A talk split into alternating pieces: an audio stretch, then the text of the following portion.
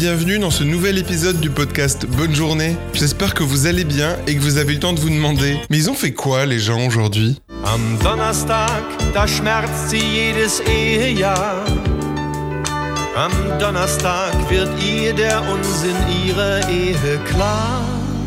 Am Donnerstag, da lässt er sie allein. Je m'appelle Robin Bosflug Vonnier et je suis président de Pyramide Production, une société de production de cinéma et d'unitaires, télé, séries, tout ça. Et qu'est-ce que tu as fait aujourd'hui?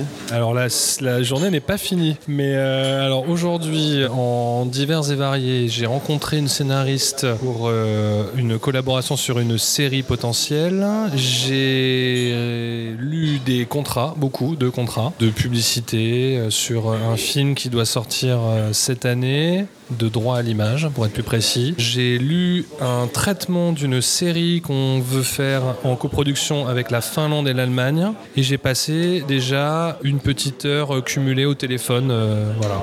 Et c'est quoi les contrats de droit sur des films? C'est-à-dire c'est pour euh, gérer les bandes d'annonces, la Alors là, pas du film tout. Alors là, ouais, c'est pas du le tout sur les bandes annonces. Là, c'est sur juste du droit à l'image, d'utilisation de photos de comédiens tirés du film pour une utilisation autre que sur celle du film. C'est- technico-technique. Même moi, je m'y perds un peu. Donc, Non euh, mais justement en fait, là, je vois que ta journée c'est pas mal de, de trucs de papier et tout, de, de rendez-vous avec des gens sur des projets et je pense qu'au au cœur de ça il y a euh, qu'est-ce que c'est le métier de producteur, en tout cas le tien. J'imagine qu'entre euh, producteurs de films, euh, une boîte de prod française et euh, qui, euh, qui produit les Marvel, euh, on parle pas du tout du même travail. Mais euh, l'image qu'on a un peu du producteur, c'est un mec avec de l'argent et il doit récupérer de l'argent sur un film, tu vois. Et après il y en a qui disent un producteur c'est quelqu'un qui va faire tout en sorte pour que le réalise matériellement pour que ça arrive, tu vois.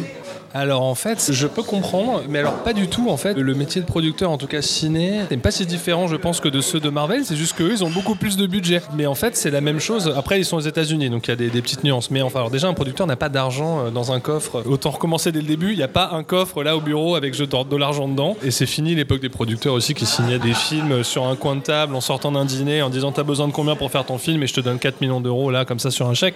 C'est pas du tout le cas. En fait, une boîte de production, c'est un carrefour financier C'est-à-dire qu'on trouve du financement, on nous donne du financement et nous en fait ce financement on l'injecte pour la création d'un film. Mais nous on n'a pas techniquement d'argent euh, comme ça dans un coffre ou sur un compte. Euh, C'est un peu plus compliqué que ça.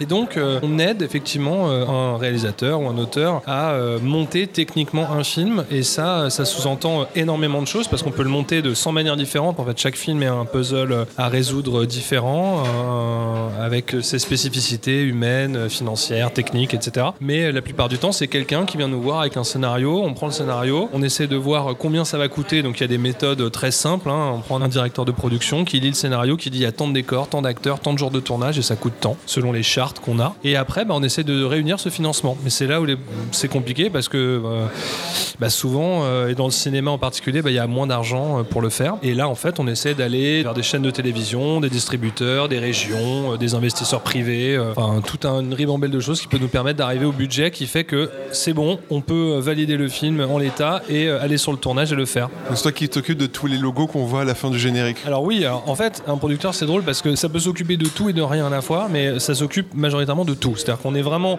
au tout début, début, début des scénarios, donc on fait des retours artistiques sur un scénario avec un auteur, mais on est aussi sur euh, checker les noms euh, sur les génériques, euh, sur vérifier que tel comédien va bien à sa séance photo de tel jour, et sur un tournage ça peut aussi bien aller de régler des problèmes d'ego ou d'humain entre des acteurs ou des techniciens que remonter le moral, organiser un truc, appeler en, catastrophe des agents. Enfin, ça fait vraiment tout de A à Z. Il faut être très polyvalent et, et vraiment, en fait, j'ai aucune journée qui ressemble à une autre. Mais tu as vraiment à la fois ouais, ce versant financier et ce versant euh, très euh, pratique de euh, faire exister l'idée du réalisateur physiquement. C'est-à-dire pas juste lui donner les moyens financiers, mais aussi le. Ah bah, les moyens artistiques et tout ça. Et alors, c'est quand même majoritairement des contrats, des financiers. Enfin, on est quand même. Alors, on est beaucoup sur l'artistique aussi, mais pour qu'un projet soit fait et que un projet se fasse, c'est quand même beaucoup de paperasse, beaucoup de papier, beaucoup de, coups de fil, beaucoup de négo, beaucoup de financiers. Ça, c'est clair parce que bah, forcément, c'est un peu le nerf de la guerre, quoi. Et on disait qu'on enregistre le midi, là. Tu fais quoi cet après-midi Alors, cet après-midi, à 14h, j'ai un, un call en visio, merci le Covid, euh, avec des. Alors, du coup, non, c'est des producteurs qui sont en Allemagne. Donc euh, là, pour le coup, on peut pas faire le voyage.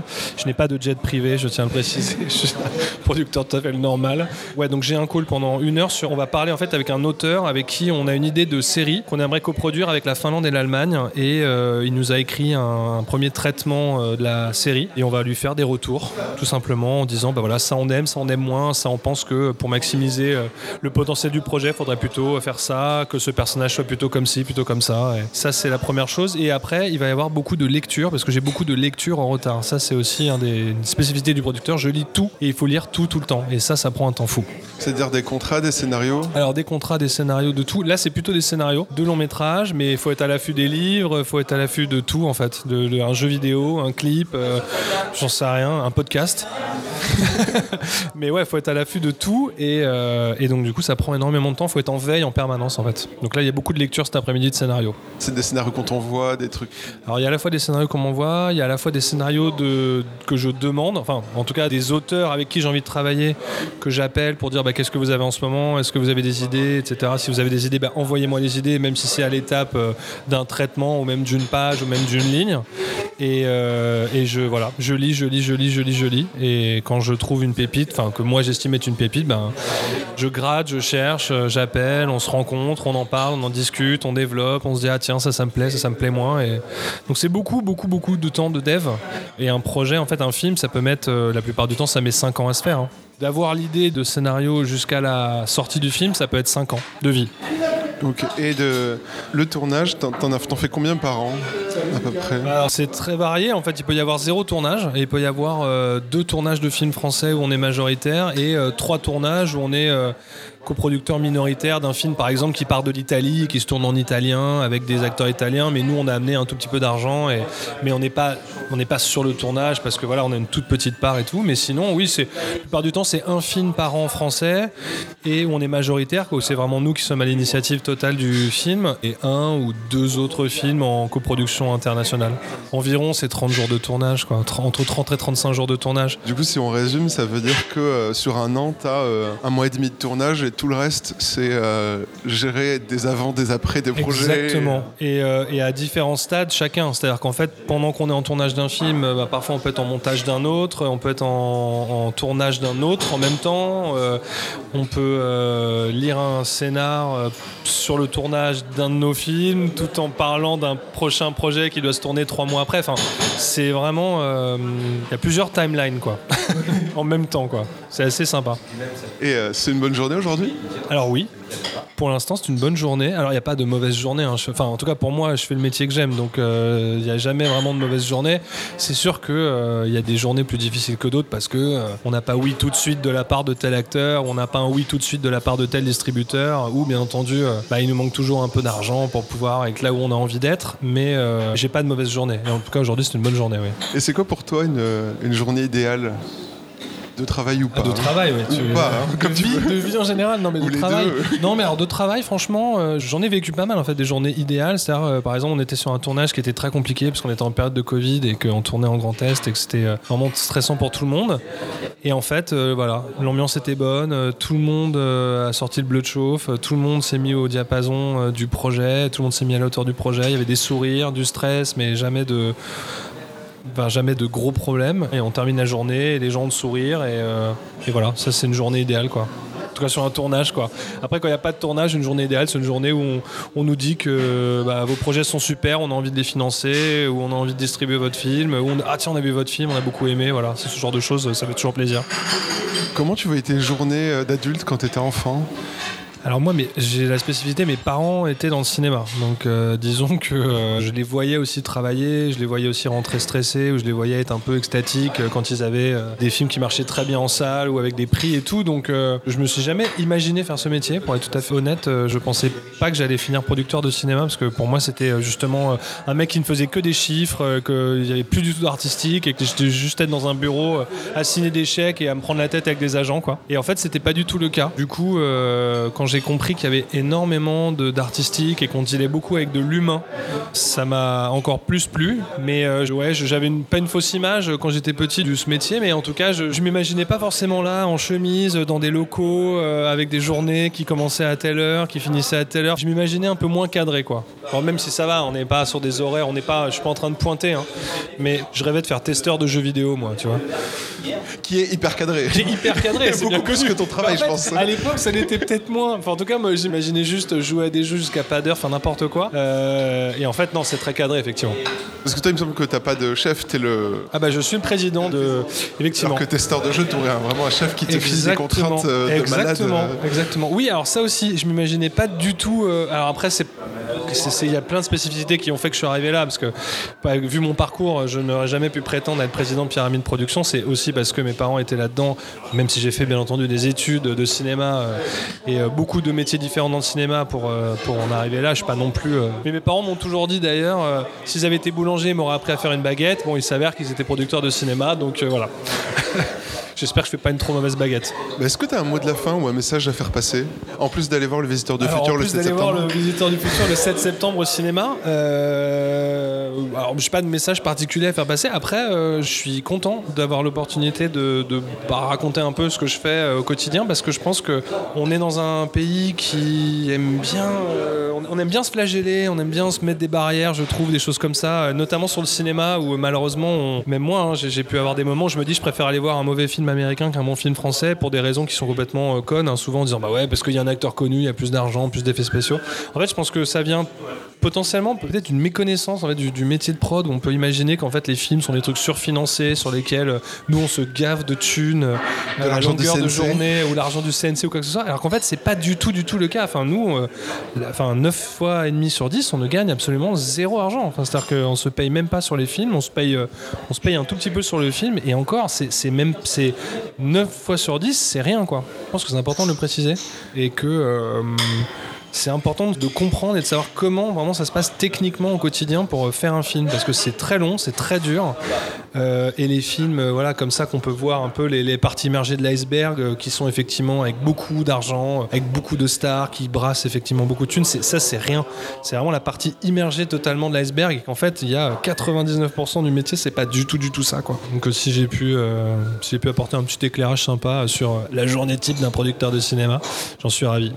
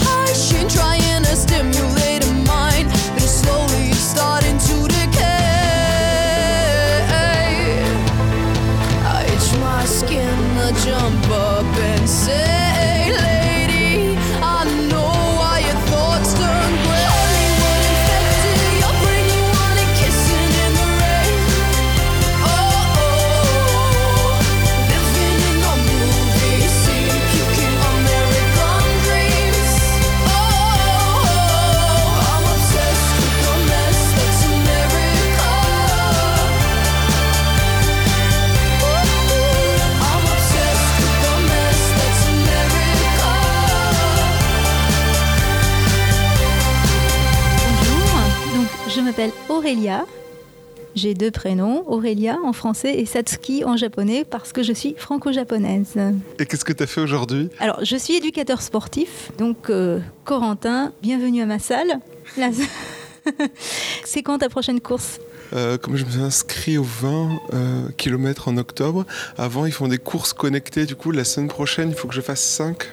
Ok, eh bien, je te fais un programme pour que tu atteignes tes objectifs au mois de octobre, puisque c'est le genre de choses que je fais, donc avec lesquelles j'occupe mes journées. Donc aujourd'hui en particulier, bah écoutez, euh, ma journée est à la fois banale et pas banale. Banale parce que j'ai fait des choses triviales comme tout le monde. J'ai commencé ma journée chez le dentiste. Normalement, je vois mes séances chez le dentiste un peu comme certains vont euh, se faire papouiller dans des salons de beauté. J'ai jamais eu de problème dedans, donc du coup, c'est toujours une expérience agréable. Sauf que pour la première fois de ma vie, voilà, j'ai une carie. Mince alors. Et c'était pas une expérience très agréable. J'ai eu une anesthésie, j'en ai pas eu depuis qu'on m'a enlevé les dents de sagesse. Donc ça remonte à fou, ça me rajeunit pas, il y a au moins 35 ans. Et donc là tout de suite, j'ai encore un petit peu du mal à parler. J'ai ensuite je suis venue à pied. Vive l'activité physique, c'est pas forcément du sport, c'est de l'activité physique, mais c'est ce qui nous maintient en vie et en forme. Et je suis donc venue au travail à l'espace forme ici même. Je suis arrivée en fin de matinée, j'ai donné un cours collectif de circuit training. Donc c'est un cours où on alterne différents types d'exercices pour travailler l'ensemble du corps. On les alterne et puis ça s'appelle circuit parce qu'on va revenir dessus alternativement.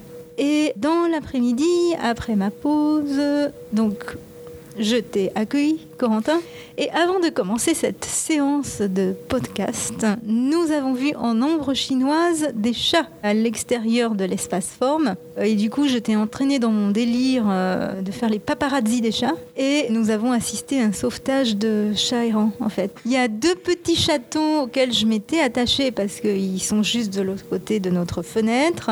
Et leur maman, très très belle, une belle chatte noire magnifique. J'ai pris en photo régulièrement cette petite famille depuis quelques temps. J'ai appelé des associations pour essayer euh, d'avoir un sauvetage de réalisé.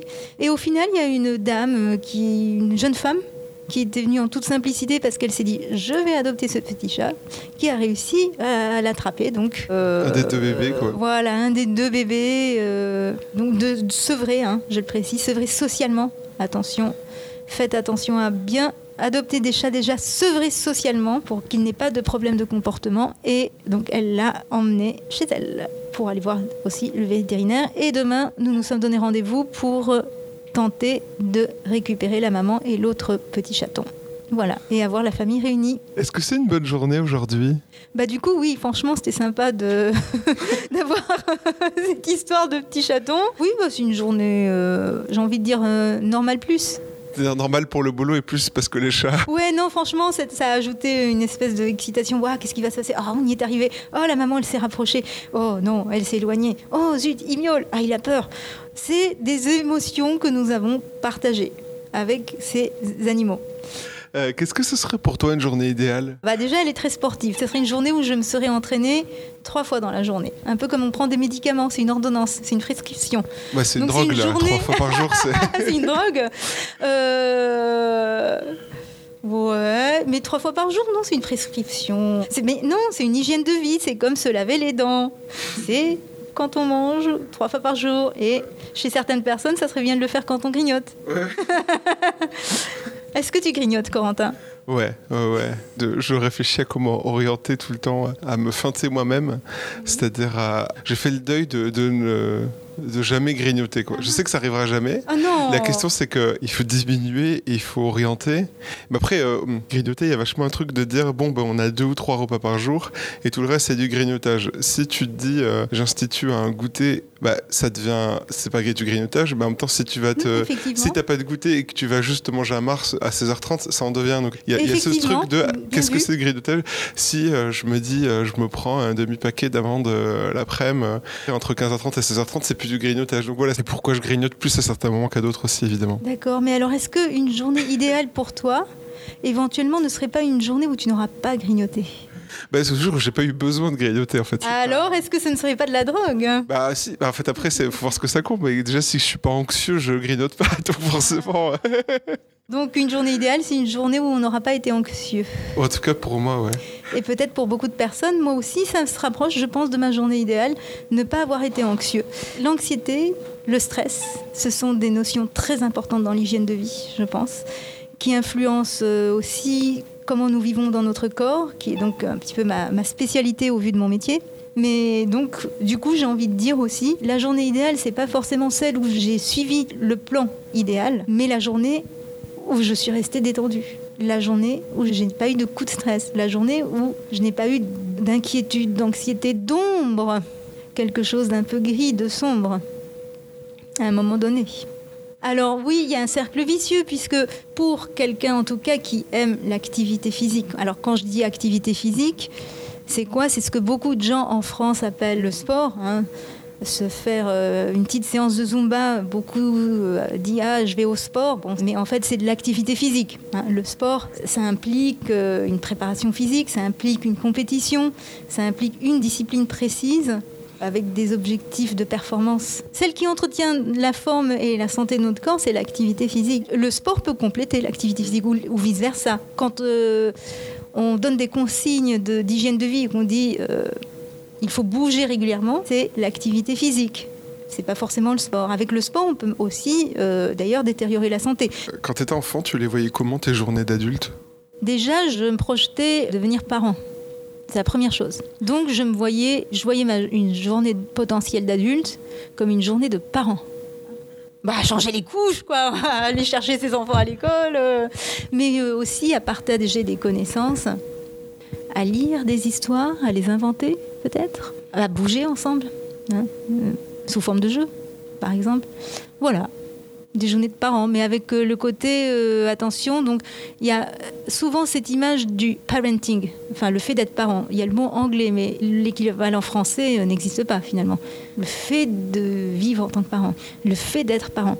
On voit souvent le parenting du côté père plus ludique, plus faux folle, plus sport- sportif, si on va l'utiliser ce mot. hein. Et le parenting maman, plus euh, d'obligations, de charge mentale, de choses à faire. Mais je me suis toujours projetée dans un parenting de papa, c'est-à-dire euh, le côté plus fun du parent. Plus aller au cinéma avec les enfants que. Par exemple. faire les devoirs, quoi. Ah, si, ah, j'ai toujours euh, aimé cette partie aussi parce que j'aime bien, j'aime beaucoup transmettre. Ben voilà, du coup, je suis dans la transmission. J'ai choisi, j'aurais pu choisir autre chose. J'ai choisi l'activité physique. Mais ça m'amuse beaucoup d'enseigner, donc euh, de, transmettre. Voilà, c'est pas tant d'enseigner, c'est de transmettre. J'aime bien ces notions de transmission et de partage de connaissances, de savoir-faire, de culture et d'échanges qui en résistent. hein. C'est souvent euh, l'enseignant qui apprend de la part de l'apprenant aussi, qui se retrouve à enseigner. Voilà, j'aimais bien aider les, les plus petits enfants de plus petites classes à faire un peu leurs devoirs et tout aussi. Donc euh, cette partie-là, je la voyais pas trop comme une corvée. Et toi, tes deux parents travaillaient? Oui, les deux étaient profs. Ah oui, il était prof. D'accord, donc il y avait quand même. euh, Il y avait quand même, lien. euh, effectivement, il y a quand même un terrain qui favorise ce genre de, de- amour de la connaissance et de la transmission. Tu disais tout à l'heure que tu avais donné un cours de. C'était pas de, de parcours. C'était un circuit training. Circuit training. J'allais dire parcours sportif, pas du tout. Euh, circuit training. Et alors, toi, tu fais quoi comme sport? Alors, à l'origine, là en ce moment, en tant que sport, vraiment sport, comme on l'a dit tout à l'heure, je n'en fais plus, on va dire. Mais sinon, je faisais du patinage artistique. J'allais beaucoup en vacances pour le ski et pour le. Alors, ça dit pas grand chose en français, mais je faisais du boogie board. C'est comme le surf, mais au lieu de se mettre debout, on reste sur une biscotte à moitié allongée. Dans la neige? Non, sur les vagues Ah oui, de ok. océan. J'étais encore sur un sport d'hiver. Non, il y avait les deux, les deux bah, sport de glisse d'hiver, de nature, sport de glisse d'été, et puis euh, en permanence patinage artistique. Et t'en fais plus de. Tu patines de temps en temps, mais Alors tu. non, bah non. Alors ça a été compliqué. Comme je le disais, je suis moitié japonaise et je suis née, j'ai grandi au Japon. Donc quand je faisais du patinage artistique, j'étais au Japon. Ça a été très compliqué en France. Alors apparemment la situation s'est améliorée, mais je garde quand même encore, euh, je le reconnais, hein, une espèce de rancœur de l'époque parce que je suis arrivée en France, j'ai voulu faire du patinage artistique. C'est une passion, j'aime ça, point, voilà. On m'a dit ah non non si vous faites pas de compétition, si vous avez tel âge et tout, non non, bah, oublie le truc quoi, c'est pas la peine. Effectivement il y avait aucun cours, j'ai envie de dire cours, séance, euh, je sais pas comment dire, mais enfin il n'y avait rien de prévu pour les gens qui faisaient ça juste parce qu'ils aimaient. Alors qu'au Japon il y a même des seniors, des retraités qui font euh, soit même carrément du patinage artistique avec des petites pirouettes, des petits sauts gentiment, ou aussi pas mal quand même euh, les seniors, euh, ils se dirigeaient plus facilement vers la danse sur glace. Ils faisaient, euh, oui, le gala annuel du club, mais c'était ou- ouvert pour les gens juste passionnés, tout simplement. Mais là, à l'époque, en tout cas, en patinage artistique, mais j'avais vu aussi le même comportement dans d'autres sports, c'est que c'était juste élitiste et que c'était complètement éloigné de la réalité vivante. Je pense que ce genre de mentalité contribue à faire en sorte que de freiner les gens vers et le sport et l'activité physique en général. Déjà que l'éducation euh, à l'école euh, ne favorise pas ce terrain, ça m'a choqué, ça m'a euh, même déprimé, j'ai envie de dire, à l'époque. Bon, après, je me suis réfugiée dans les activités, bah, du coup, fitness. J'ai pratiqué les Mills quand euh, les Mills est arrivé en France et que tout le monde découvrait ça. Donc, body pump, body combat, j'ai commencé surtout avec ces deux-là. J'ai fait du RPM body bike. Alors tout ça, c'est en tant que pratiquant. hein. Euh, et body attack, j'avais particulièrement aimé pump et combat. Et ensuite, j'ai découvert euh, Zumba quand je suis allée, je suis rentrée au Japon en 2009. Donc c'était super bien lancé, déjà lancé au Japon avant que on en entende même parler en France. Et entre-temps, je suis devenue instructeur de Zumba. Est-ce que tu as un mot de la fin ou un message à, à faire Un passer message euh, bah, Essayez de passer une journée idéale sans grignoter et avec beaucoup d'activités physiques. Je vais essayer. tout le monde. hein. Et si vous ne savez pas quoi faire comme activité physique, je suis là. Vous pouvez me contacter, Aurélia, donc via l'Instagram de Bonne Journée. Voilà. Je suis spécialiste également de Pilates, la méthode Pilates. Euh, donc je suis euh, disponible pour des coachings. Voilà. Sur Paris. Bonne journée. Oui, effectivement. Merci beaucoup. Si vous êtes toujours là, merci. Et si cet épisode vous a plu, n'hésitez pas à en parler autour de vous. À la semaine prochaine et d'ici là, passez une bonne journée. Stand with your feet together, buttocks tight, stomach pulled in, and arms straight out to the side, shoulder height. Now flex your hands upward, press the heels of your hand out to the opposite walls, and circle forward. Two, three, four, five, six, seven, eight, and back. Two, three, four, five, six, seven, eight, and back. Two, three,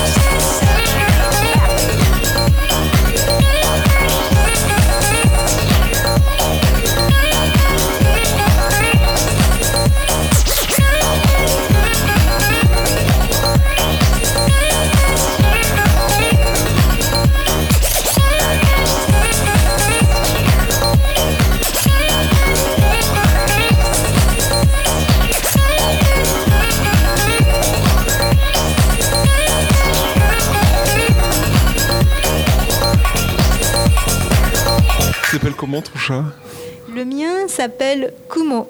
Ça veut dire nuage en japonais. Il est gris et, bl- et blanc. Le ventre, son ventre est blanc. Et tout fua fua. En japonais, on dit fua fua. Fua fua, c'est quelque chose d'un peu cotonneux, de tout doux, tout mou, de fluffy. Un peu comme euh, la barbe à papa, des nuages. Fua fua, comme un oreiller, comme des plumes. Duveteux aussi. Donc, euh, comme il était tout fua fua, je l'ai appelé Kumo.